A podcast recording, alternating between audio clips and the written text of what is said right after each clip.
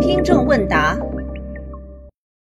本期节目我要填一个两个月前埋下的坑啊，就是要来讲述一下我接受激光飞秒手术矫正近视的亲身经历。原本呢，我计划手术后六个月再来讲的，原因呢，我后面会讲到。但有很多听众都来催，那我就趁着现在记忆还算新鲜，就讲讲吧。在讲我的亲身经历之前呢，我要先来做一点简单的背景知识的介绍。用手术治疗近视的历史已经非常非常久远了，远到我都懒得去查具体的年份了。据说呢，可以追溯到一九七零年左右吧。但真正让手术矫正视力流行起来的呢，是一九九零年。有一位意大利医生和希腊医生共同开发出了一种现在被称为 LASIK LASIK 的手术方案。反正呢，就是用手术刀在你的角膜上切切削削，效果很好，副作用很小，所以呢，很快就流行起来了。最早的时候，医生用的手术刀啊，那是真的金属刀片，这个现在想想都挺恐怖的。后来激光技术出现后呢，自然就有人开始研究用激光来代替金属手术刀。技术发展到了今天，早就已经不再用金属刀片了，都用激光了。这个 LASIK 的中文全称是准分子激光原位角膜膜镶术。除了 LASIK 这种最老的手术方案，后来呢又出现了半飞秒激光术和全飞秒激光术这两种手术方案。现在你到眼科医院说自己想做激光矫正视力的手术，那么医院给你提供的就是这三种方案，LASIK 最便宜。半飞秒贵一点，全飞秒最贵。听到这里呢，有些人可能想，我不差钱，我肯定要选最贵的，一分钱一分货嘛。有些人可能想，我钱袋子紧，还是选便宜点的。注意，这个敲黑板的重点来了，选什么方案并不完全由你自己选择，有时候你只能接受其中的某一个方案。医生会根据你的角膜厚度、曲率、眼表、眼底等综合情况，告诉你能做什么方案。有时候有的选，有时候呢没得选。比如说我吧，手术前近视大约三百度，散光大约一百五十度。检查完了以后呢，医生好像告诉我说只有半飞秒这一个方案。不过这里真的有点记不清了，或许他说 LASIK 也可以吧。反正呢，我只选了半飞秒。但有些人检查完了以后呢，每个方案都可以做的，这时候呢，你才有自主选择的机会。总体来说啊。在有选择和不差钱的情况下，那你就选最贵的吧，贵是有贵的道理的。像我啊，是想选全飞秒都选不到，因为我的眼睛情况不适合做全飞秒。有些选择困难症或者特别理性的人，可能需要了解一下这三种方案具体差别在什么地方，然后再做选择。说实话呢，对于普通人来说啊，我真心觉得了解手术细节并不能减少你的选择困难程度。但作为满足好奇心来说，还是值得了解一下。那我就以我了解的情况简单说一下，这个未必十分准确啊。你先把你的角膜呢想象成一坨有一层透明表皮的半球形的果冻，这个透明表皮就叫做角膜瓣，而果冻的肉呢就是角膜基质。第一种最便宜的 LASIK 手术就是先把表皮给切开。这里的切开指的是切一个接近完整圆形的切口，但不是全部切下来，还留着这么一丝粘连着，这样呢就可以把表皮给掀开了，然后把表皮下面的那些果冻肉给削掉一些，然后再把表皮给盖回去。人体有个本事，切开的角膜瓣会自己慢慢的愈合。第二种手术呢叫做半飞秒激光术，总体的过程和我前面讲的 LASIK 手术差不多。最大的区别在于，第一步把表皮切开的这个技术会更精确、更安全、更均匀。这个飞秒啊是一个时间单位，一飞秒等于千万亿分之一秒。飞秒激光指的是时域脉冲宽度在飞秒量级的激光。第三种最贵的呢，叫做全飞秒激光术，这是二零一二年才出现的手术方式。它与前两种手术方案最大的区别在于。不需要把表皮给掀开了，这种方案呢是让激光隔着表皮在果冻肉上作业，把一小块果冻肉给隔着表皮啊给它分离出来，然后呢只要切一个两到四毫米的小切口，让一把很小的镊子能够伸进去就行了，然后用镊子把分离出来的那一小块果冻肉给夹出来就可以了。那个小小的切口很快就会自动愈合了。好了，这个背景知识介绍完毕了，我希望你大致能够明白了。你可以看出呢，全飞秒手术显然是伤口最小的手术，自然安全性也就最高。好，下面我就开始讲讲我自己的亲身经历。首先要进行全面的眼科检查，反正呢就是用各种各样的仪器，比医院查视力配镜那是要复杂的多了。这个前后大约要用两个多小时。前期检查有一项是比较难受的，就是要给你散瞳。什么是散瞳啊？就是用一种眼药水滴入你的眼睛。这种眼药水会使你的瞳孔张得很大，后果呢就是你会特别的怕光，视力也会变得模糊。所以呢，去做检查最好是有家人陪同，还要戴上一副墨镜备用。我因为不知道这个，所以那天检查的时候就没有家人陪同，也没有戴墨镜。中午一个人回家呢，就比较痛苦了，因为走在马路上感觉眼睛都睁不开，太亮了。好在呢，我是坐地铁去的，如果那天我开车去的话就麻烦了。我肯定要在医院一直等到视力恢复才能开车。我是上午大约九点钟散瞳的，我一直要到晚上五六点钟才觉得完全恢复了视力。眼科检查完毕后呢，就会有销售人员给你介绍手术方案以及各项费用。我的手术方案是半飞秒，然后呢，我加了一个可选项叫角膜地形图，他们简称为精雕，精确的精，雕刻的雕。这个可选项要额外多花五千大洋。我咨询了一下别的医院的一位眼科医生，他说这个选项对夜间视力有提升，建议我选择，那我就选了。最后呢，我反正前前后后总共花了两万多。你要说贵吧，我觉得这相比种牙来说不算贵。我前年种了颗牙齿，前后花了两万五千多。手术矫正视力的预期是一点零。另外，医生特地在方案中给我的一只眼睛留了二十五度的近视。他说：“这样可以推迟我眼睛老花的时间，这也是很常规的一种做法。我觉得这种事情呢，最好就听医生的就可以了。手术方案确定后，我交了五百元定金，然后买了一瓶眼药水回去。交定金的好处是可以电话预约手术时间。手术前需要滴三天的眼药水，如果我不交定金，那么就意味着我在手术前还要再跑一趟来交钱领眼药水，再过三天才可以手术。”那我算了一下，跑一趟来回的这个成本啊，算上时间成本的话，大约也要五百块钱了。所以我宁可交个五百块钱，省这一趟。手术的前一天晚上，我也一点都不紧张，因为我对手术的风险是有所了解的。那关于这个问题呢，我留到最后专门来讲。呃，大家先让我把经历讲完。第二天一早，我在老婆的陪同下就去做手术。注意，手术这天最好是要有家人来陪同的。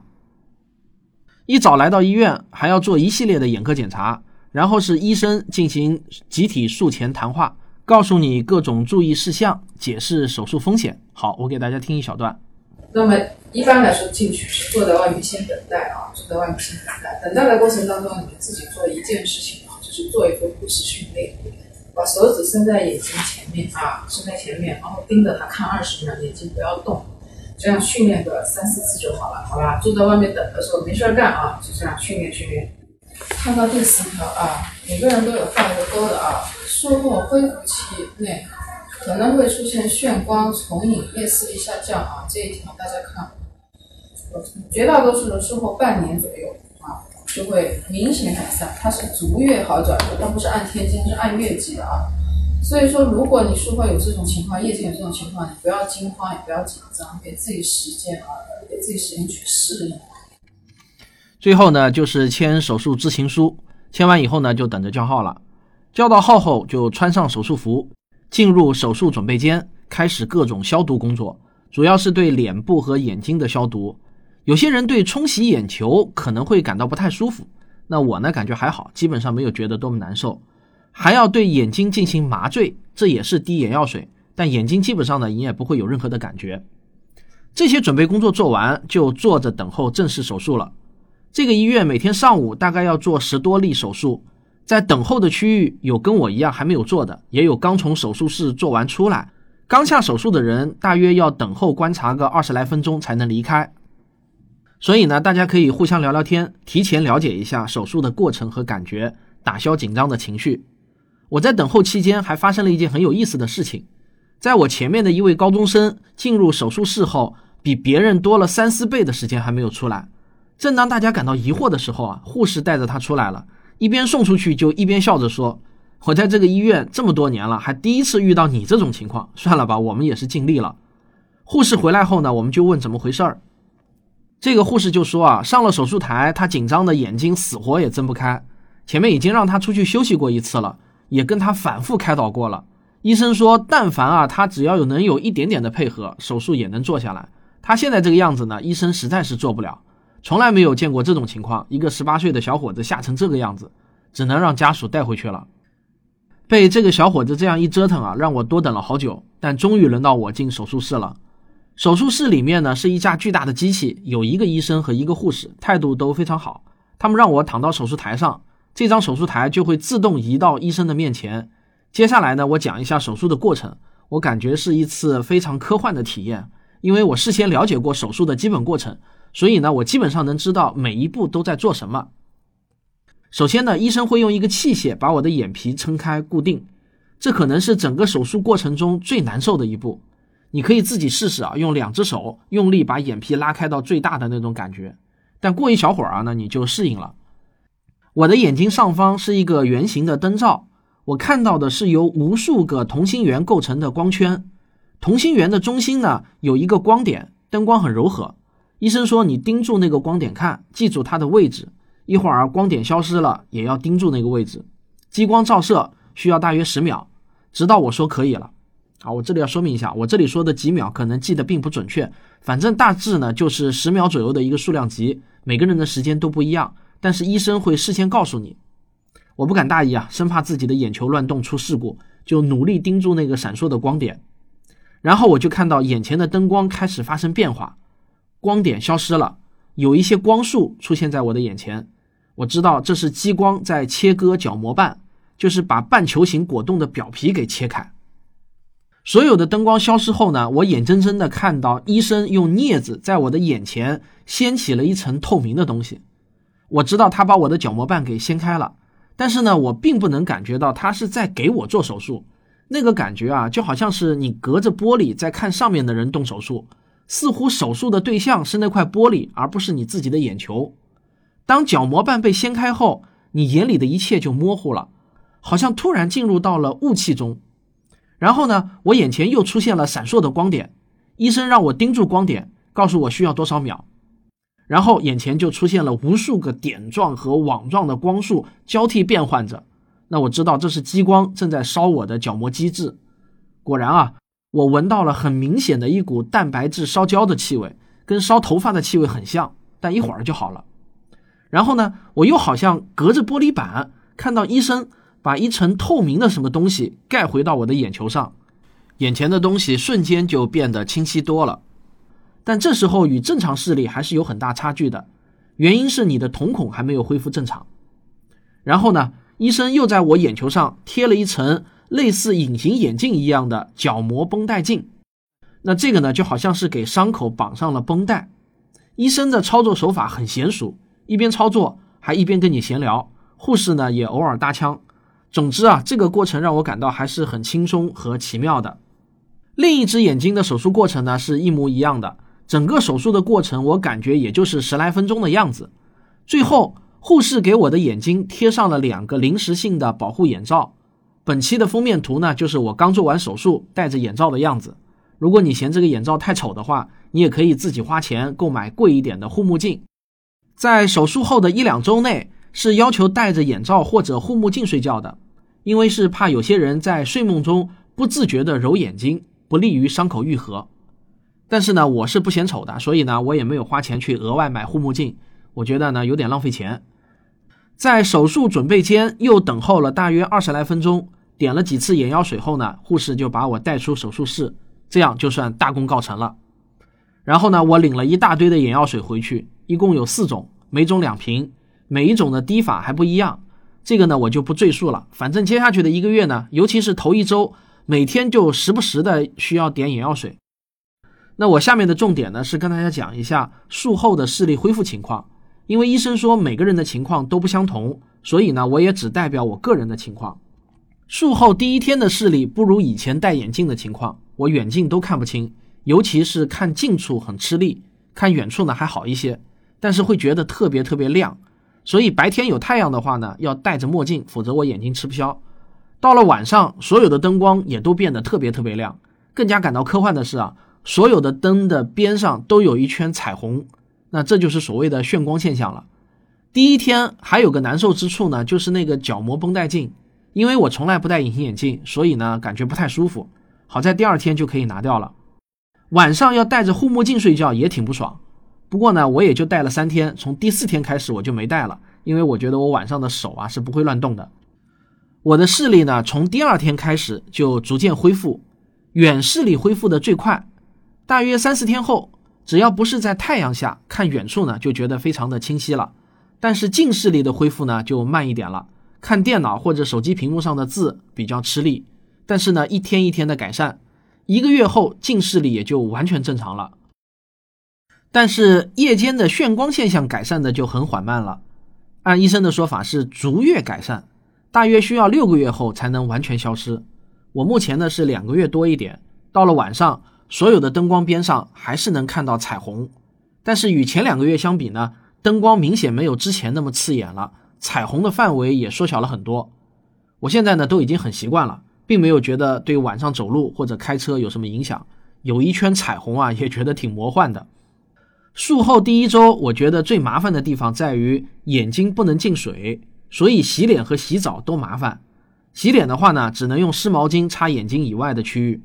我忍了三天没有洗澡，第四天呢，实在是忍不了了，我就找了一副游泳眼镜，戴着洗淋浴。那接下去的一个月啊，我都是戴着游泳眼镜洗澡的，这个想想也挺滑稽的。对于上班族来说，这个手术还有一个额外的时间成本。手术后的一周之内是要尽量少用眼睛的，所以呢，肯定会影响工作。手术第二天还要去医院取绷带镜。第七天、第三十天都要去医院复查，这样算下来，手术的那一个月大约需要跑四到五趟医院。那以上呢就是我的亲身经历，至于要不要去做，你自己决定。这期节目呢是没有任何广告性质的，纯粹是为了科普。你们也别问我是在哪家医院做的。我个人觉得呢，这比两万元多一点的直接金钱投资和其他一些付出是很值得的。但每个人对眼镜的厌恶程度，我觉得不一样。我是比较厌恶眼镜的，尤其是在电影院中，每次看 3D 电影就会特别羡慕别人只需要戴一副眼镜，而我呢是要在眼镜上面再戴一副，难受的要命啊。另外，虽然从理论上来说，手术后的矫正视力和佩戴眼镜的矫正视力都是一点零，但是实际体验上，现在还是要比佩戴眼镜清晰的多。原因很简单，眼镜在大多数情况下都会有灰尘或者雾气。而我现在啊，就好像每天都戴着一副永远洗得干干净净的眼镜，所以实际上感受到的清晰度是明显有提升的。现在两个多月过去了，我的有些习惯动作还是没有改。比如说呢，洗脸前我经常还是下意识的去摘眼镜，结果呢会摘个空。有些听众可能会好奇啊，我要不要改头像？那我的回答是不改，因为我已经准备好了一副平光眼镜，以后出镜或者在公开场合露面的时候。我会戴上那副平光眼镜的，以保持我的头像和形象的一致性。最后呢，我讲一下大家可能都很关心的问题：这个手术的风险到底有多大？其实我刚才的叙述已经可以回答我对这个问题的总体观点了。如果风险很大，我自己怎么会去做呢？前几年网上流传过一篇文章，说什么激光治疗近视手术是医疗界的一个惊天骗局。尽管像果壳这样的科普媒体都出来辟谣过。但依然呢，还是产生了不小的影响，还是有很多人会比较顾虑。实际上，这个手术早在一九九九年就获得了美国 FDA 的批准，到今天已经有二十年了，累计有两千多万美国人进行了这项手术。首先，我们要先搞清楚什么叫做风险这个词呢？本身有一些模糊，必须要分解开来说。最大的风险，我想莫过于致盲。那从理论上来说，存在着一种叫做圆锥角膜的致盲风险，就是说啊，我们正常的角膜瓣呢应该是半球形的，但是激光手术后，由于角膜基质被切削的过多，而这些角膜基质不易再生，因此呢，角膜瓣的形状就会收缩成一个圆锥形，那么患者呢就基本上无法看清东西了，就好像你戴一副圆锥形的眼镜，你试试看啊。而且这种后果一旦产生，戴眼镜都没有用，唯一的治疗方案就是呢做角膜移植了。从这个原理上可知，这个严重后果的根本原因是角膜基质被切削的太多了。所以术前检查角膜基质的厚度是非常重要的。一般来说，近视度数越深的人，角膜基质就越少。如果少于一个安全阈值，那么医生就不会建议你做这项手术了。如果有一个人的角膜基质厚度呢，刚好略低于安全阈值，他抱着侥幸心理强行做这个手术，那么就有可能致盲了。这是理论上的风险。那有没有这样真实的案例呢？我相信一定会有。但说实话，我在中英文网站上检索了一番，还真没有找到一个信源可靠的致盲案例。注意呢，我说的是信源可靠。我想啊，如果检查下来你的眼睛不适合做手术。那么，国内的医院应该是不会冒着巨大的风险给你做的，因为这项手术的目的，在我看来呢，并不是治病，而是像美容一样的一种商业服务。但凡出了一起这样的事故啊，这医院是承受不起的。而开展这项手术的很多都是民营医院，他们首先要考虑的还是商业利益问题。那下一个风险呢，是术后感染产生并发症。任何外科手术都有可能产生伤口感染的风险。也就是我们经常说的伤口发炎，这个风险倒是有权威的数据可以查询到。根据美国屈光手术委员会网站上提供的数据，他们根据一千九百万例手术的统计数据，并发症的发生率不到百分之一。那作为对比呢，软性隐形眼镜使用一年后导致微生物性角膜炎的病例是进行 LASIK 手术的三倍。所以啊。假如你不担心佩戴隐形眼镜导致的并发症，那么就没必要担心激光手术的并发症。而且产生并发症的原因，往往是自己不严格遵医嘱滴眼药水，或者由于种种原因，眼睛在术后恢复期进水了，或者呢是受到了物理性的冲击。这些风险呢，其实是你自己可控的。另外，并发症经过治疗是可以治愈的，不会致盲。但不管怎么讲，这个风险是存在的。再下一个风险是手术达不到满意的效果，视力没有恢复到预期水平，这个风险相对来说呢就高很多了。也有一个数据，同样是来自美国屈光手术委员会网站，患者的总满意度是百分之九十六。换句话说，还是有百分之四的患者是不满意的。这个不满意的原因当然可能是五花八门的，不一定是视力没有达到预期。另外有一项研究评估了。五万八千六百五十三例手术，只有百分之零点六一的病人没有达到视力表的两条最佳矫正视力线。有些人可能会说，这是美国的数据，人家的医疗水平高，不能代表国内也是这个满意度。这一点呢，我是承认的。但问题是我没有找到信源可靠的国内数据，所以呢，我只能拿美国的数据来说事了，仅供你们参考吧。我在知乎上看到有个人在二零一四年发的一个帖子，抱怨说自己一两周前接受了 LASIK 手术，结果现在感觉眩光严重，呼吁大家不要上当，这个手术是骗局等等。我想呢，这个帖子至少证明该手术的满意度不是百分之一百。不过这个人呢，可能也太性急了一点，也可能是医生没有认真告知，眩光的消失最长可能需要六个月。好，再下一个风险呢是术后的近视复发。这个风险呢，就又要大多了。我在接受术前谈话的时候，被明确告知，像我这样的情况，也就是散光的度数比较高，有三分之一的可能性需要在手术后一年内做二次增效手术。不过这个增效手术倒是免费的，这也是我为什么原本计划术后六个月再做这期节目的原因。因为我现在还不知道我的夜间眩光现象是否会完全消失，是否还需要去做二次增效手术等等。好了，关于这个手术的风险问题呢，我就简单分析到这里了。因为我在手术前对这些情况基本上都已经了解了，所以我觉得这些风险和付出的金钱是我可以承受的，啊，因此呢，我就果断去做了这个手术，仅供大家参考啊。至于你自己要不要去做，那是你自己评估的事情。我希望呢，你不要让我来给你答案，我只提供情报，决策你自己做好。这就是本期的听众问答，我们下期再见。